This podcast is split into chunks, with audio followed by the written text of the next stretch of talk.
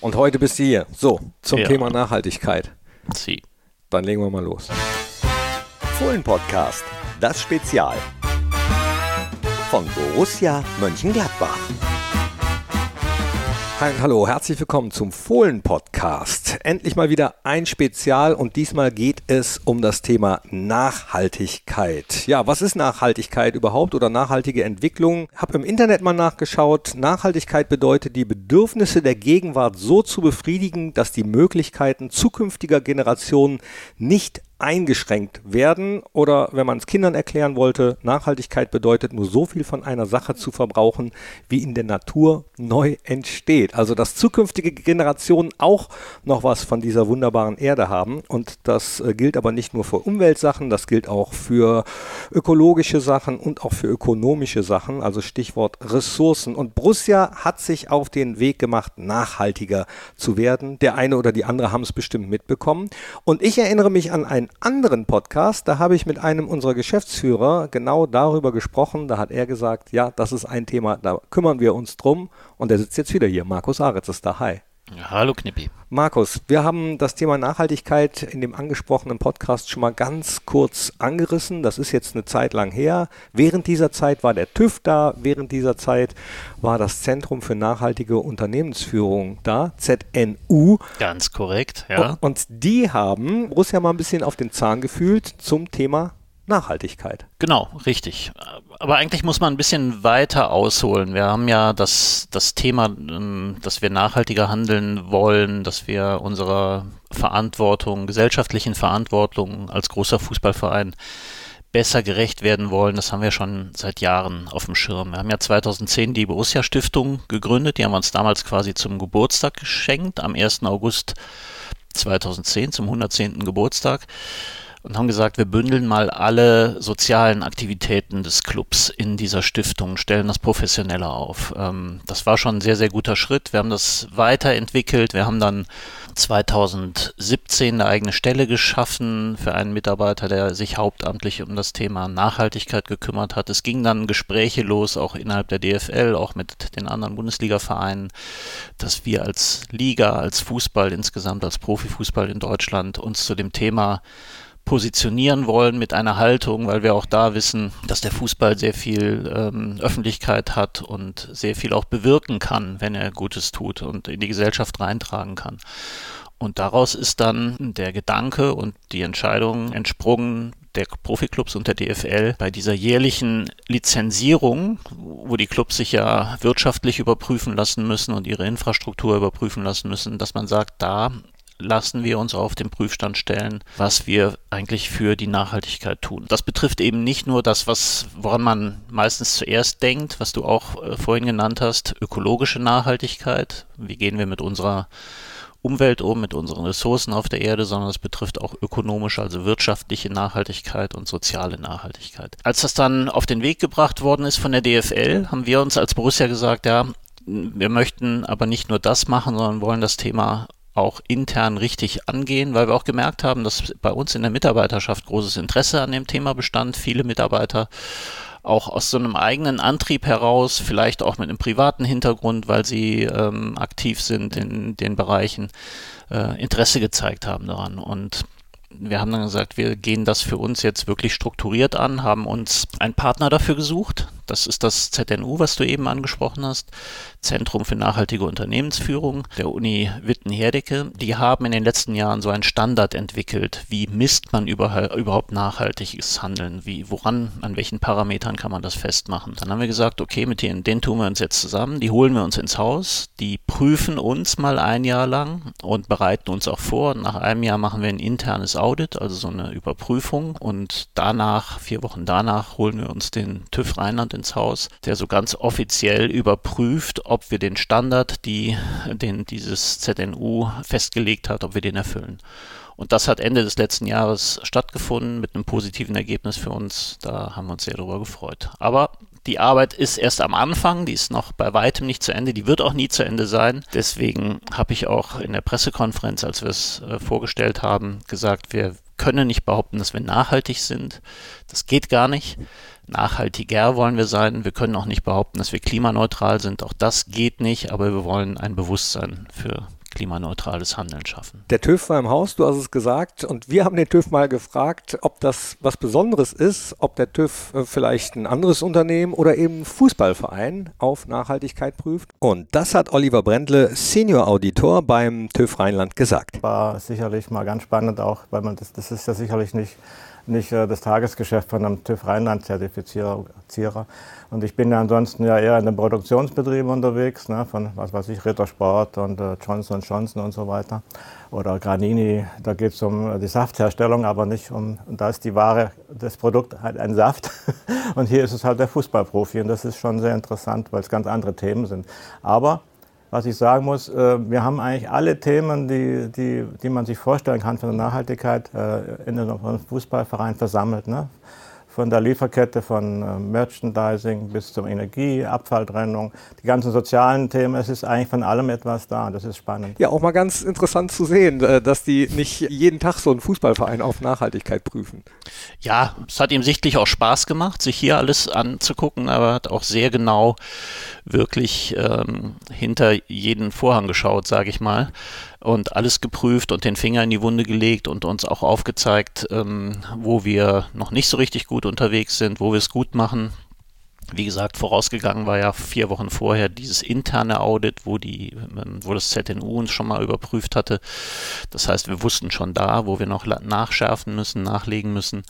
Wir haben das Zertifikat dann bekommen vom TÜV jetzt. Das heißt, wir haben alle Standards erfüllt. Aber wir wissen auch, dass wir jetzt jedes Jahr überprüft werden und haben uns gemeinsam mit dem ZNU und dem TÜV auch nächste Ziele gesetzt, nächste Schritte, die wir gehen wollen bis zur nächsten Überprüfung am Ende dieses Jahres. Welche das eventuell sind, dazu kommen wir später noch in diesem Podcast. Jetzt habe ich mich erstmal aufgemacht durch die einzelnen Abteilungen hier im Borussia Park und wollte mal so wissen, was hat der TÜV denn überhaupt gefragt? Wie hat er uns und den Mitarbeiterinnen und Mitarbeitern auf den Zahn gefühlt? Und angefangen habe ich bei Christina Rütten und Markus Frieden. Die sind in der Stabsstelle CSR Corporate Social Responsibility. Markus ist derjenige, von dem du eben gesagt hast. Der war der erste, erste Mitarbeiter in dem Bereich und mit Christina Rütten haben wir jetzt seit, seit September auch noch eine zweite Mitarbeiterin dazu genommen. Mit den beiden habe ich auch gesprochen.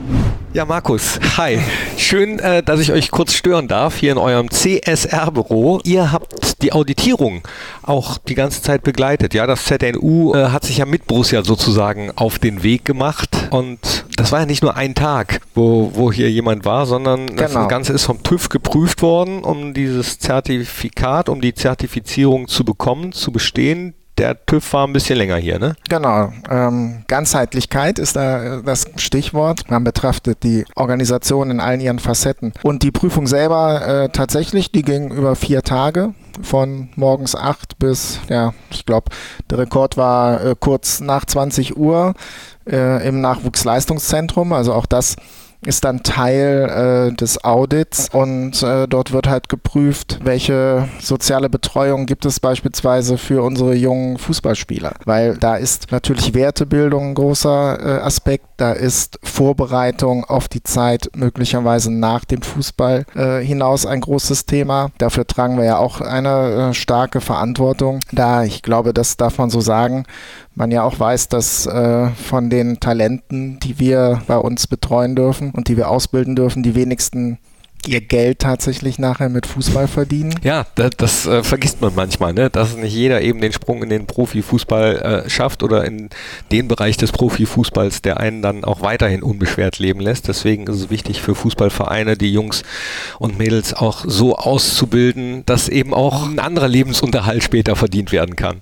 Absolut. Ihr habt in der Pressekonferenz, in der bekannt gegeben wurde, dass wir die Zertifizierung bestanden haben, gesagt, dieser Prozess war sehr herausfordernd herausfordernd. Was war denn da so herausfordernd? Ja, die äh, Herausforderung besteht natürlich dahin, tatsächlich zunächst einmal das ganze Haus, alle Mitarbeiter und Mitarbeiterinnen in ganz vielen Abteilungen oder auch Direktionen zu gewinnen und äh, auch mitzunehmen auf dem Weg, weil für viele ist gar nicht klar, welchen Anteil sie tatsächlich an dem großen Thema der Nachhaltigkeit leisten. Also die, die Personalabteilung erkennt das vielleicht noch gar nicht für sich als äh, Handlungsfeld, dass sie eben auch einen sozialen Beitrag leistet für uns Menschen, die wir hier arbeiten. Ja, oder äh, der Caterer äh, sagt, ja gut, Was habe ich mit meinem Würstchenverkauf mit Nachhaltigkeit zu tun? Und Och, ähm, da fiel mir was ein. ja, da fällt einem dann auch was ein. Äh, das ist dann eben eine, eine auf der einen Seite eine Herausforderung. Ähm,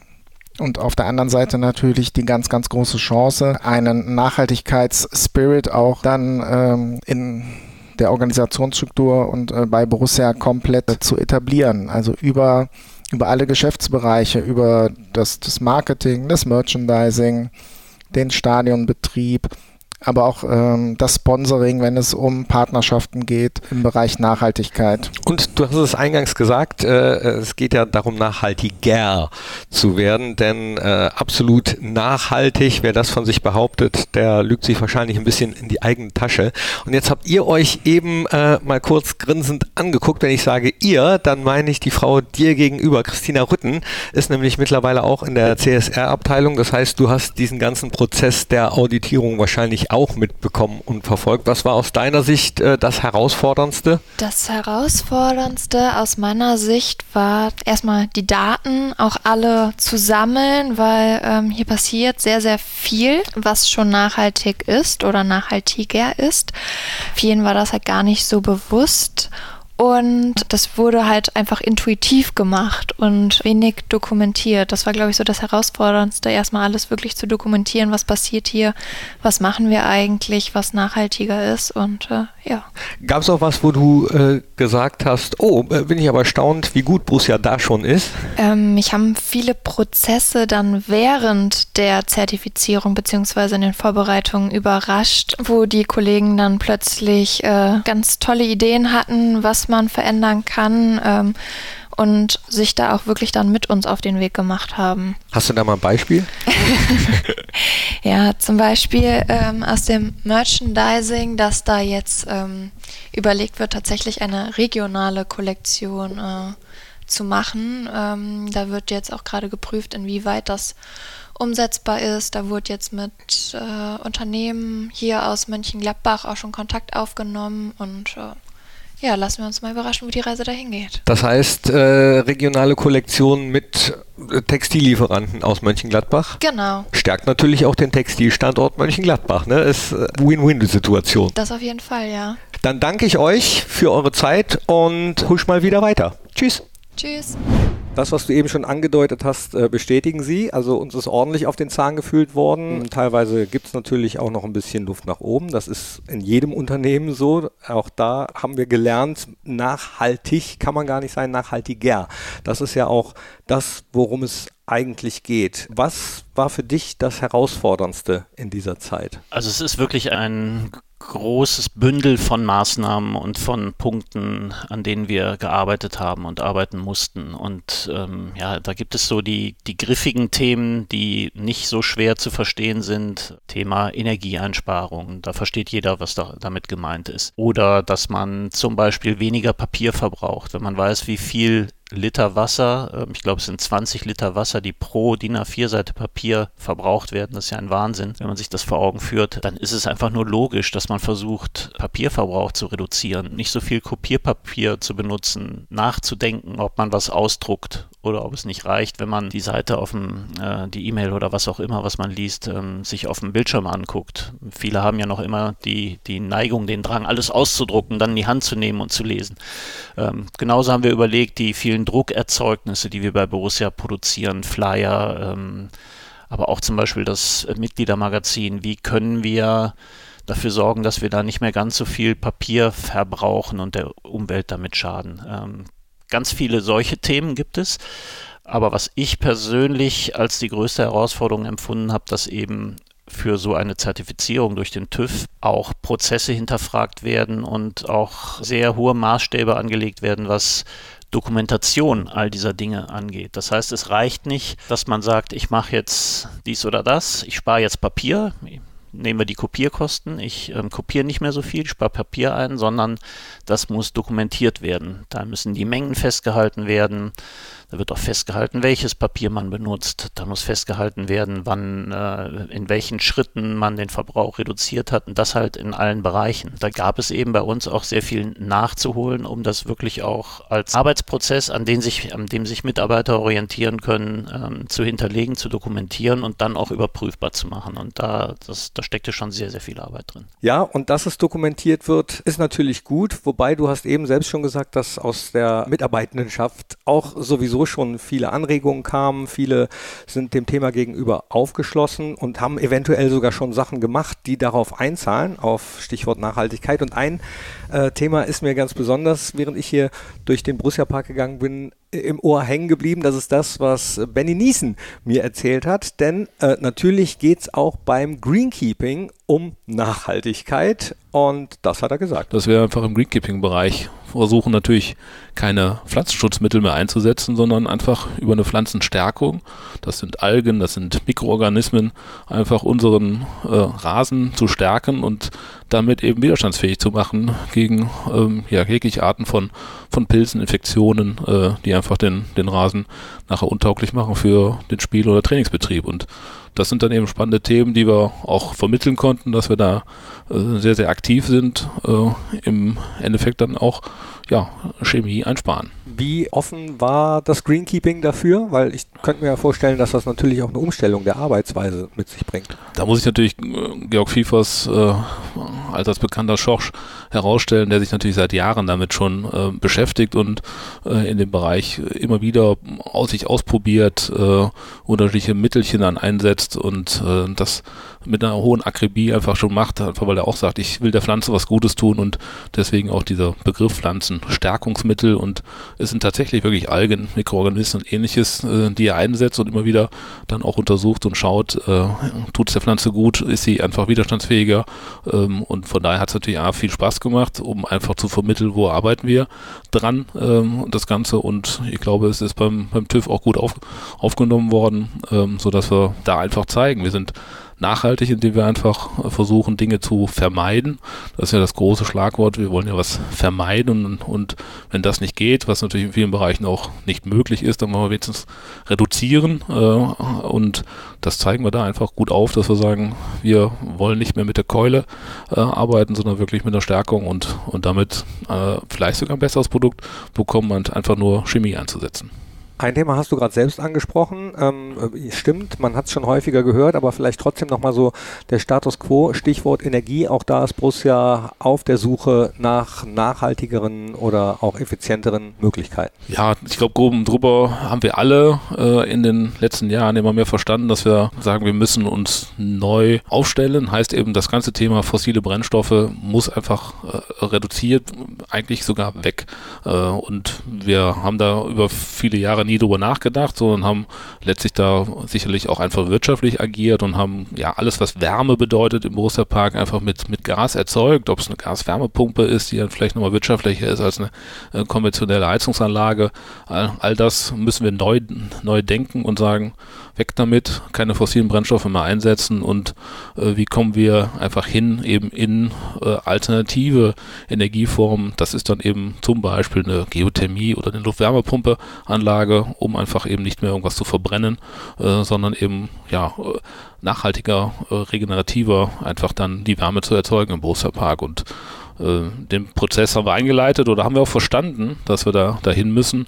Das klappt nicht von, von jetzt auf gleich, äh, aber es ist einfach, äh, der Weg ist begonnen äh, zu beschreiten und wir machen uns in vielen Bereichen einfach schon, schon viele Gedanken oder haben schon manche Dinge ja schon eingeleitet. Stichwort ist da Flüssiggasanlage, die wir ähm, gebaut haben, um einfach dann eine Alternative zu haben zum klassischen Erdgas. Also und der erste Gang ist schon mal eingelegt auf dem Weg zu mehr Nachhaltigkeit. Der erste Gang ist eingelegt, ja. Ich nehme mal gerne das Thema auch Strom mit, weil natürlich beide Themen sind immer wichtig für uns, wenn wir über Energie sprechen. Einmal äh, Wärmeerzeugung, also in dem Fall hier Erdgas, jetzt eben die Alternative Flüssiggas, langfristig hoffentlich auf ein, ein Biogas umstellen.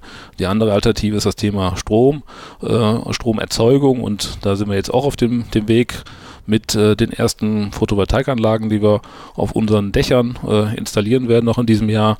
Die äh, Anlagen liegen schon in der Halle. Äh, sie müssen jetzt noch eben montiert werden in der heutigen Zeit schwierig. Nicht alle Bauteile sind da, äh, aber ich denke, dass wir irgendwo im April, Mai die ersten dann auch ans Netz äh, bringen können. Und das ist wieder ein neues spannendes Feld für uns. Wir sprechen ja gern von der Autarkie, also sprich, wie können wir autarker werden? Äh, und wenn es jetzt erst nur äh, ja, geringe Prozentsätze sind, also im Ziel sind wir gerade auf 4, 5 Prozent äh, eigenerzeugte Energie, dann ist das schon mal ein Anfang äh, und total spannend. Und mit dem Ziel natürlich zu sagen, okay, wie können wir einfach da weitermachen, um nicht mehr den, den Strom, auch wenn er schon heute Ökostrom ist, den wir eingekauft haben. Aber wie können wir den Eigenstrom erzeugten äh, ja, Strom dann bekommen mit mehr Anlagen, mit mehr Fläche? Natürlich, vielleicht gibt es auch noch mal alternative Themen dann dazu, aber da ist der Anfang gemacht und ich freue mich über jedes Prozent, was wir irgendwann autarker dann einfach sein können. Ja, das ist natürlich wunderbar, wenn man sowieso Mitarbeiterinnen und Mitarbeiter hat, die sich sowieso mit dem Thema schon beschäftigen und dann vielleicht auf der, ja, ich nenne es jetzt nicht mal Karma-Skala, sondern auf der TÜV-Skala direkt schon. Das ist ja das A und O. Ähm, das geht nicht ohne die Mitarbeitenden bei Borussia. Wie gesagt, es gibt viele, die schon aus eigener Motivation heraus da sich Gedanken zugemacht haben, mitgeholfen haben, Anstöße gegeben haben, aber dann gibt es auch andere vielleicht, die man erst begeistern muss für das Thema, die man informieren muss. Und das hört bei den Mitarbeiterinnen und Mitarbeitern nicht auf. Das geht weiter zu den Fans. Es gibt viele Themen, die ja auch die Fans betreffen. Größere Themen, wenn es um Mobilität zum Beispiel geht zum Stadion. Wenn man weiß, dass von unserem CO2-Fußabdruck, äh, also das, was wir ähm, jährlich an CO2 ausstoßen, die Hälfte davon, 50 Prozent, werden verursacht durch Zuschauer, die zu den Heim- und Auswärtsspielen fahren. Das ist natürlich ein Riesenbrocken und der ist, der, da ist schwierig ranzugehen. Das ähm, kann man nur anpacken, indem man ähm, auch mit den Fans in Dialog kommt, ein Bewusstsein schärft dafür, dass es vielleicht besser ist, wenn es geht, wenn man in Mönchengladbach wohnt, dass man mit dem Fahrrad zum Stadion kommt oder den ÖPNV nutzt, ähm, sich vielleicht zu viert ein Auto teilt und nicht mit einer Person besetzten Autos zum Spiel fährt und so weiter und so fort. Ist jetzt so ein plakatives Beispiel, aber es gibt halt viele Punkte, wo man einfach die Unterstützung der Menschen auch braucht. Die Unterstützung der Menschen wird bei einem Fußballverein ja auch oft daran festgemacht, wie offen denn die Profifußballer oder die Profiabteilung für Nachhaltigkeit ist. Auf äh, was für Ohren ist man denn da bei Borussia gestoßen? Muss ich sagen, wirklich auf offene Ohren. Und da merkt man, die, die Profis, die Jungs ähm, sind alle, gehören alle der, einer jungen, relativ jungen Generation an, die mit dem Thema Klimawandel, Nachhaltigkeit ohnehin schon groß geworden ist und sich damit beschäftigt hat, beschäftigen musste. Insofern sind wir da eigentlich auf offene Ohren gestoßen. Den Spielern ist auch klar, dass sie als, als Vorbilder gelten, auch da, und dass sie als Vorbilder auch dafür sorgen können, dass viele Menschen, Fans vielleicht auch darüber nachdenken, das eine oder andere in ihrem Handeln zu hinterfragen. Wenn sie sehen, oh, der der Lars Stindl oder der Patrick Herrmann oder der Markus Thüram, die haben dies und das gemacht und das ist ja eigentlich sinnvoll, kann ich ja auch umstellen in meinem Privatleben. Da gibt es eine große Bereitschaft der Mannschaft, sich da auch ähm, einzubringen, einspannen zu lassen, für uns auch gerade, wenn es darum geht, Öffentlichkeit herzustellen. Ein Thema, was immer gerne genommen wird, sind die Reisen der Mannschaft zu den Auswärtsspielen. Da gab es ja auch schon mal große Aufregung bei der Nationalmannschaft, die mal, ähm, ich glaube, das war ein Länderspiel in der Schweiz, in Basel und sie waren vorher in Stuttgart und sind dann von Stuttgart nach Basel geflogen. Das hätte man auch in zwei Stunden mit dem Bus machen können. Ja, mit diesen Themen muss man sich auch beschäftigen. Wir haben auch gesagt, wir versuchen, die Flugreisen der Mannschaft zu den Auswärtsspielen zu reduzieren. Also das, was man mit dem Bus machen kann, ohne dass es die Vorbereitung auf so ein Spiel total beeinträchtigt. Das wollen wir in Zukunft mit dem Bus machen. Muss man aber immer schauen, wie die Spiele liegen, ob man gerade in der englischen Woche ist, wie wichtig es ist, dass die Mannschaft schnell zurückkommt, um sich aufs nächste Spiel vorzubereiten. Aber auch da ähm, kriegen wir viel Unterstützung aus dem Lizenzbereich, ähm, läuft wirklich gut. Mit Roland Wirkus habe ich mich darüber auch kurz unterhalten. Der Sport bietet ja eine Bühne äh, und ich finde in unserer Gesellschaft eine große Bühne und die muss man auch nutzen, finde ich. Und wir machen natürlich einiges.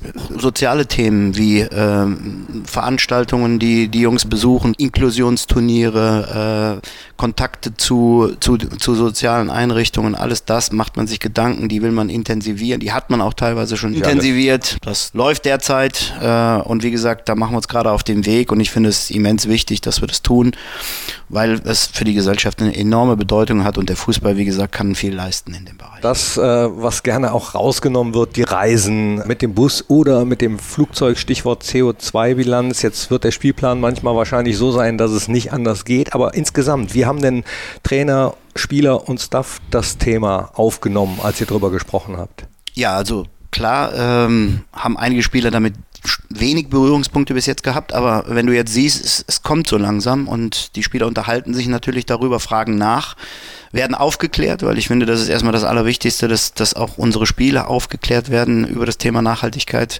Es wird darüber gesprochen.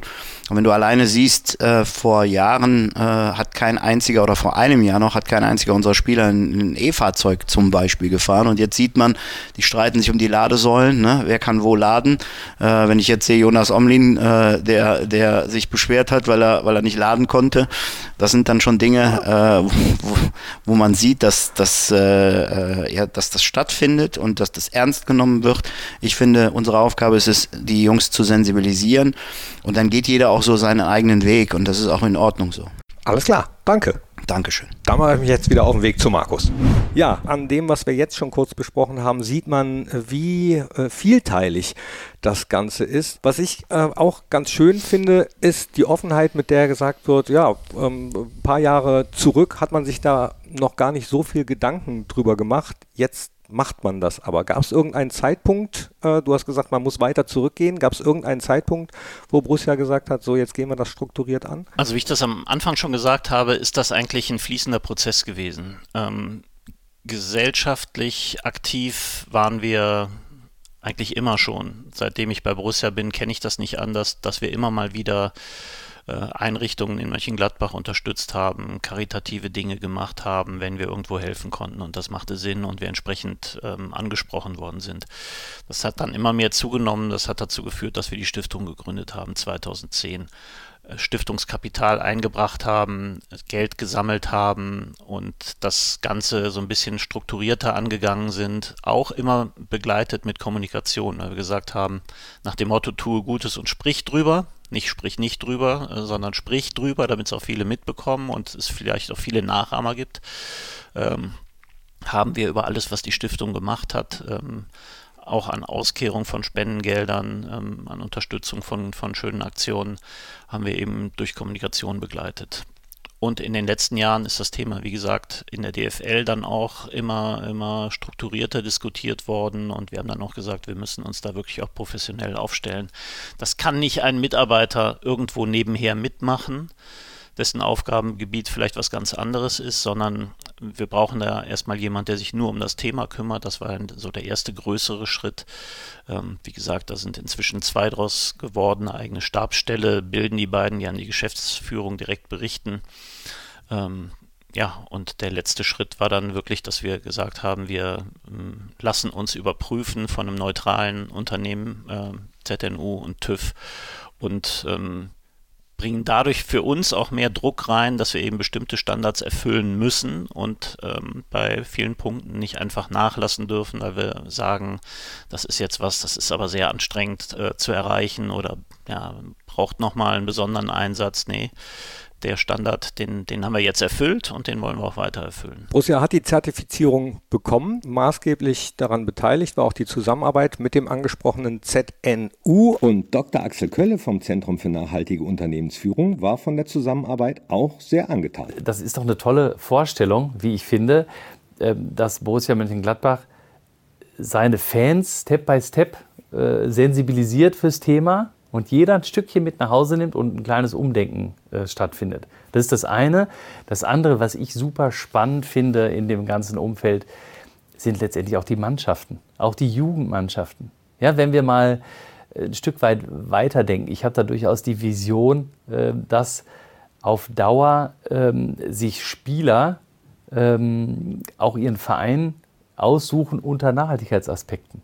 Weil viel Geld wird sowieso verdient, ist gar keine Frage, aber zu schauen, wie engagiert sich äh, das und das, äh, der und der Club. Ja? Also das ist, glaube ich, ein ganz wichtiger Punkt und spielt, glaube ich, im Jugendbereich sowieso schon mal mehr ähm, quasi eine Rolle, wo das Thema Eltern und Spieler, Jugend, äh, jugendliche Spieler, sich gemeinsam ja Gedanken machen, auch wo gehe ich hin und natürlich toll, dass ich da hingehen kann, aber Sie wissen, worauf ich hinaus möchte. Also auch sowas ähm, zunehmend auch mal zu sehen als ähm, USP, wie man auf Norddeutsch sagt.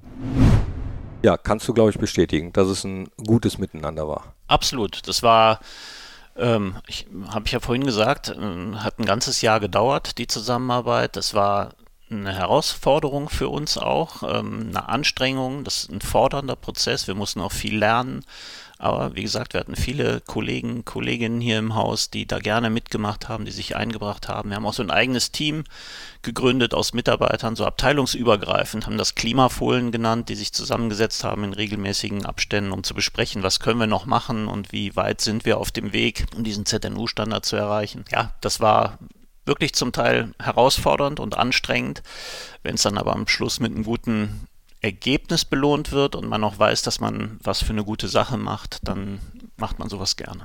Und schützt wahrscheinlich auch ein bisschen vor dem Vorwurf des Greenwashings sozusagen, dass man das sich eben nicht nur die Plakette Nachhaltigkeit schön draufklebt, sondern das Ganze auch mit Inhalt füllt.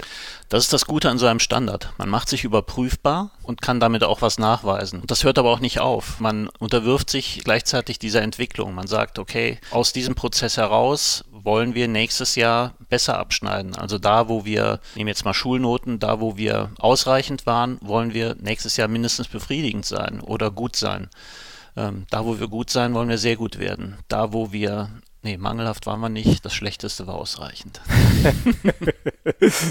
Und haben wir noch gar nicht drüber gesprochen. Borussia ist einer von zwei Vereinen, die das bisher erst gemacht haben. Genau, diese offizielle Zertifizierung durch den TÜV und angelehnt an einem, an einem Standard dafür, ähm, das hat der 1. FC Köln auch durchlaufen. Die haben das als erster Bundesligist gemacht. Äh, ich bin gespannt, welche weiteren jetzt folgen werden. Ich hoffe, diesen Beispielen folgen weitere Clubs. Ähm, ich weiß, dass es in der Liga und bei den anderen Clubs überall ein großes Thema ist, die, dass die Anstrengungen groß sind, dass es durchaus auch Vereine gibt, die weiter sind als wir, auf dem Weg nachhaltiger zu werden, ähm, die sich aber diesen Weg ähm, Prüfstandard und Zertifizierung noch nicht gegeben haben, aber das wird wahrscheinlich kommen. Vielseitigkeit haben wir schon angesprochen beim Thema Nachhaltigkeit. Deswegen ging mein Weg durch den Borussia Park auch noch ein bisschen weiter und zwar Stichwort Ernährung. Ernährung, was Borussias Fans betrifft, aber auch was die Mannschaft betrifft und deswegen habe ich mich auch noch kurz mit Norbert Wolfers unterhalten und mit Wiebke Schlusemann, die für die Ernährung unserer Profis zuständig ist.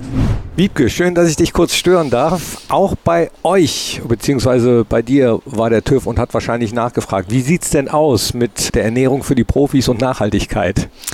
Ja, also wir haben sicher noch ganz viel Potenzial, aber wir arbeiten dran. Also wir bemühen uns. Was haben die so gefragt? Ähm, also es ging so generell darum, um äh, unser Essen, also wie das Essen bei uns mitgenommen wird oder äh, weil also vor Ort sieht man ja, wenn der TÜV unten hat sich die äh, Situation angeschaut. Wir haben Teller, Besteck, ganz normal, was was gespült wird. Ne? Ah, ihr habt nicht äh, Plastikbesteck? Nee, haben wir nicht. Schon mal gut. Aber es wird natürlich auch mal was von den äh, Spielern mitgenommen, auch von Mitarbeitern, damit es nicht weggeschmissen wird, wird was mitgenommen. Dafür haben wir so ähm, kompostierbare Schalen, die hinterher in Kompost können, die äh, deckelt sind aus recyceltem Plastik. Und einige bringen auch schon ihre eigenen Tupperboxen mit. Echt? Ja, also. stimmt. Ich habe Stevie Leiner auch mal gesehen. Da hat er was mitgebracht und ich glaube, seiner Frau was mit äh, nach Hause genommen. Total süß. Genau, also das ist ähm, auch so gedacht. Wir versuchen natürlich ähm, unser Essens Bestellung so anzupassen, dass gar nicht erst viel übrig bleibt. Aber ähm, natürlich sollen die ja auch was mit nach Hause nehmen können. Auch gerade die jungen Spieler, die dann abends nochmal zu Hause ähm, alleine sitzen und nicht essen gehen oder nie, keine Familie zu Hause haben, dass die sich was mitnehmen können. Und da haben wir es natürlich gerne, wenn die sich eine Tupperbox mitbringen. Gab es vielleicht sonst irgendwas, wo der TÜV gesagt hat, hier, guckt doch da nochmal noch mal nach? Oder seid ihr vielleicht von selbst noch auf irgendwas gekommen, wo man noch was verbessert hat? Also was einen ganz großen Absatz gefunden hat bei uns waren immer die Kaffee-to-go-Becher. Ich weiß nicht warum, ich trinke viel lieber aus einer Tasse als aus einem Pappbecher. Das war bei uns anders. Ähm, die haben wir jetzt in den Schrank ins oberste Fach verfrachtet und ein paar mehr Porzellanbecher angeschafft und siehe da, es funktioniert. ja, gut, Ja. wunderbar. Also auch da sind wir auf einem guten Weg. Danke. Gerne. Norbert, wunderbar, dass ich dich hier treffe, in der Sportsbar, wo auch anders, Catering und Events. Also ich kann mir vorstellen, dass der TÜV auch bei dir in der Abteilung bzw. den Abteilungen war. Auf jeden Fall. Also Thema Nachhaltigkeit wird immer eng auch mit der Gastronomie verbunden. Das geht aber ja natürlich über, fängt beim Tierwohl an, geht dabei äh, auch fleischlose Produkte zu forcieren, ähm, Food Waste, also das, was am Ende des Tages aus Buffets und so weiter dann noch entsorgt werden muss. Und äh, natürlich auch die sonstigen gesellschaftlichen und sozialen Aspekte, die natürlich auch zur Nachhaltigkeit gehören. Könntest du mal so eine konkrete Frage wiederholen, die der TÜV dir gestellt hat während der Zertifizierung? Was haben die gefragt? Wie viele vegane Produkte haben wir im Kioskbereich verfügbar? Zum Beispiel. Ja, genau. Also war so für die ein elementares Thema zu sagen, äh, wie viele vegane Produkte gibt es und äh, wie viele wollen sie in Zukunft haben, dass es mal mehr wird. Natürlich haben wir, was das Kiosk-Konzept angeht, ja eine, eine ziemlich klare Linie und wenn wir da eigentlich nur fünf Produkte im Angebot haben, muss man natürlich gut überlegen, was ist Angebot und Nachfrage und ähm, wie viele vegane Produkte davon nehme ich dann rein, ne? um mal zu sagen, ich kann nachher nicht vier vegane Produkte von fünf Artikeln haben, wenn die sich nachher nicht verkaufen, dann machen wir irgendwas auch verkehrt. Klar, man muss natürlich äh, mehrere Sachen im Blick haben, aber heißt, die Veggie Nuggets waren sozusagen auch schon mal ein Häkchen auf der Pluspunktskala für den Weg zu mehr Nachhaltigkeit. Ja, wir haben lange nach einem entsprechenden Kioskprodukt gesucht. Wir haben ja im, im, im Umlauf äh, über den Pizzawagen, über den äh, Fischanbieter schon vegane Produkte gehabt. Auch die Pommes ist ja ein veganes ein veganer Artikel, den wir schon immer im, im Kioskbereich haben.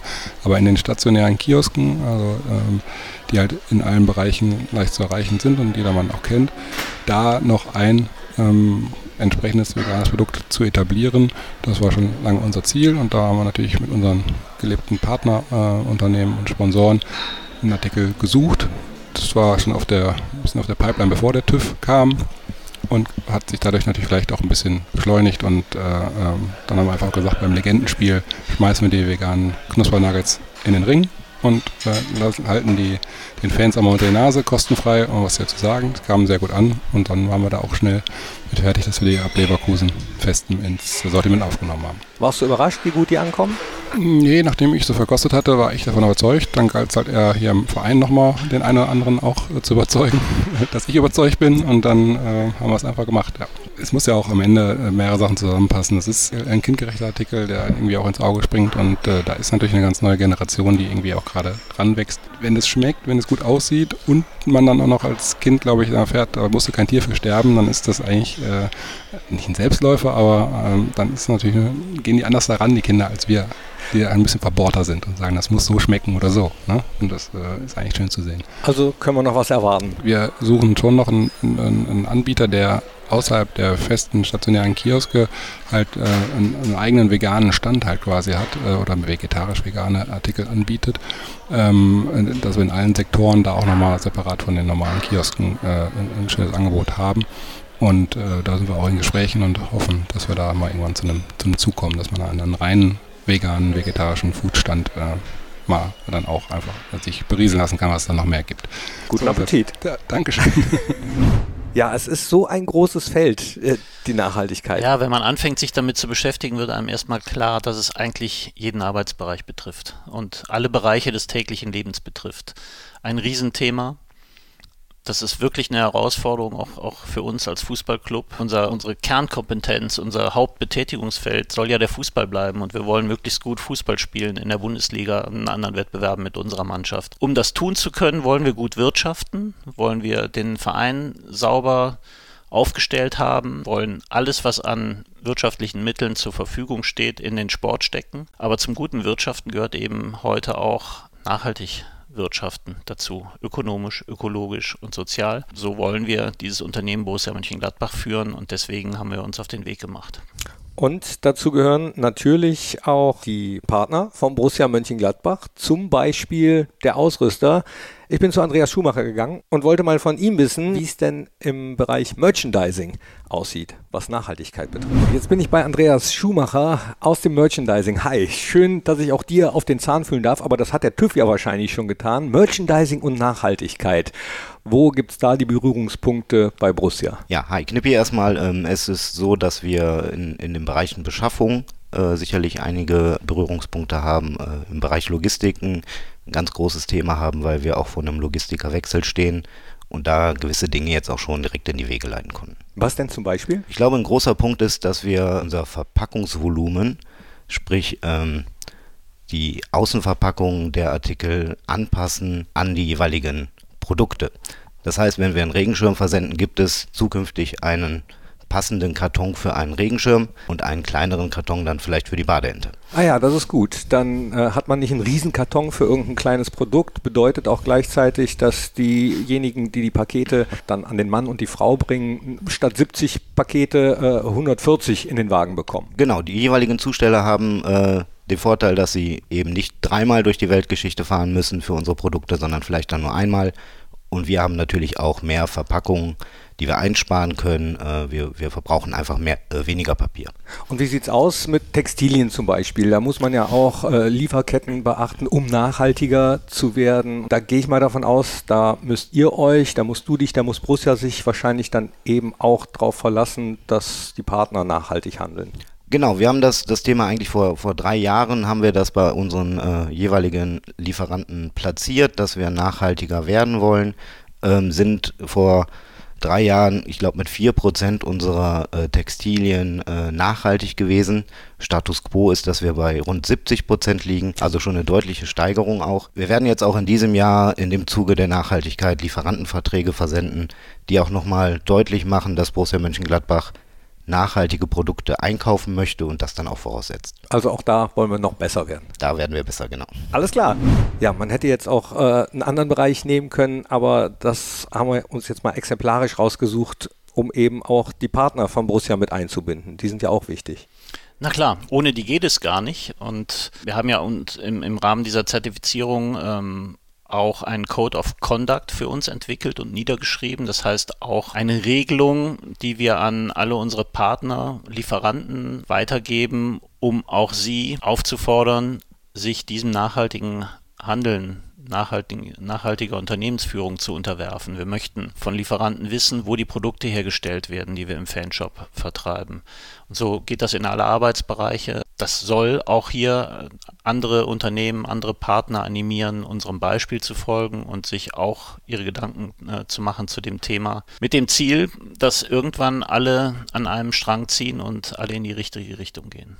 Auch da geht es nur gemeinsam. Ganz zum Schluss vielleicht noch, weil du es eben auch kurz angesprochen hast, dass man natürlich auch ein bisschen Verständnis haben muss für derartige Bestrebungen, obwohl der Fußball weiterhin logischerweise im Mittelpunkt steht, bei wahrscheinlich nicht nur einem Verein wie Borussia Mönchengladbach. Aber ich habe zum Beispiel einige Einträge gesehen in den sozialen Medien, als wir Veggie Nuggets eingeführt haben. Da hat man gesehen, dass nicht jeder Verständnis für sowas hat. War euch das vorher bewusst? Natürlich ist einem das bewusst. Deswegen habe ich auch gesagt, man muss die die Menschen mitnehmen. Man muss ihnen erklären, warum man was macht. Das Beispiel Veggie Nuggets äh, kommt einfach daher, dass wir gesagt haben, wir müssen das äh, Angebot an veganen Speisen ausweiten. Auch für mich gehört zu einem Fußballspiel eher die Bratwurst und das Bier dazu, aber es gibt immer mehr Menschen, die sich vegetarisch oder vegan ernähren und auch denen müssen wir die Möglichkeit bieten, dass ja auch hier im Stadion, Stadion so zu tun ist. Es muss nicht alles so bleiben, wie es vor 50 Jahren war oder wie es vor 30 Jahren war. Die Zeit geht weiter, es, alles verändert sich und diese Veränderungen sollte man schon mitmachen, vor allen Dingen, wenn sie sinnvoll sind. Ja, dann vielen Dank für deine Zeit, Markus. Sehr gerne und Dankeschön, dass ihr reingeklickt habt in dieses Fohlen-Podcast-Spezial. Äh, schreibt uns doch gerne mal, ob ihr vielleicht auch auf dem Weg seid, nachhaltiger zu werden, ob es auch so ein paar Sachen gibt, wo ihr sagt, ja, stimmt, könnte man vielleicht mal drauf gucken, könnte man ändern, oder ob ihr vielleicht auch Anregungen habt, was wir, was Borussia Mönchengladbach noch ändern kann, an audio.borussia.de. Abonniert den Podcast gerne, gebt ihm Daumen hoch, Sternchen, äh, was auch immer man machen kann.